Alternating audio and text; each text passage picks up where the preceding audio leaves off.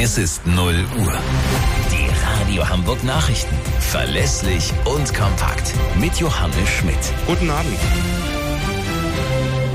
Erneuter Kahlschlag bei der seit Jahren angeschlagenen Warenhauskette Galeria Karstadt Kaufhof. Über 50 Häuser werden geschlossen, 4000 Beschäftigte verlieren ihren Job, teilte der Konzern mit. Die ersten Häuser sollen schon in diesem Sommer schließen.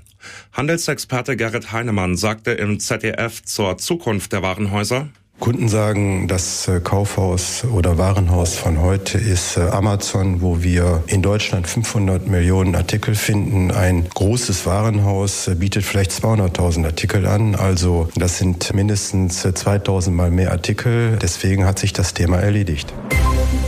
Von den Schließungen bei Galeria Karstadt Kaufhof sind auch zwei Hamburger Filialen betroffen. Die Standorte in Wandsbek und Harburg gehören zu denen, die schon im Sommer dicht machen. Die anderen Galeria-Standorte in Hamburg sollen dagegen bestehen bleiben. Nach der Pleite der Silicon Valley Bank in den USA sieht Finanzminister Lindner das Finanzsystem nicht in Gefahr. Das sagte er in Brüssel. Auch die deutsche Finanzaufsicht BaFin meint, die amerikanische Pleitebank hat in Deutschland keine systemische Relevanz. Trotzdem reagierten die Anleger an den Börsen nervös. Die Kurse vieler Banken in Europa brachen ein. Denn es war die größte Pleite eines Geldhauses seit der Finanzkrise von 2008. Was tun, um die vielen Probleme im Krankenhauswesen anzupacken? Darum ging es auf einem Gipfel von Gesundheitsminister Lauterbach mit Vertretern des Gesundheitswesens. Die fordern eine bessere Finanzierung für die Kliniken. Lauterbach wirbt für eine Krankenhausreform.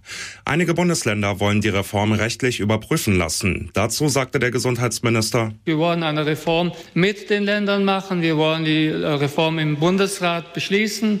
Ich begrüße es, wenn da ein Gutachten gemacht wird, was also sich damit beschäftigt, ob unsere Pläne in irgendeiner Weise das Planungsrecht der Länder äh, berühren. Ohne psychologisches Gutachten kein Waffenschein.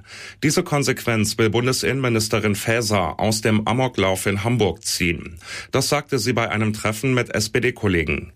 Bislang braucht man nicht in jedem Fall ein solches psychologisches Gutachten, um eine Waffenbesitzkarte zu beantragen. Das waren die Nachrichten aus Hamburg, Deutschland und der Welt.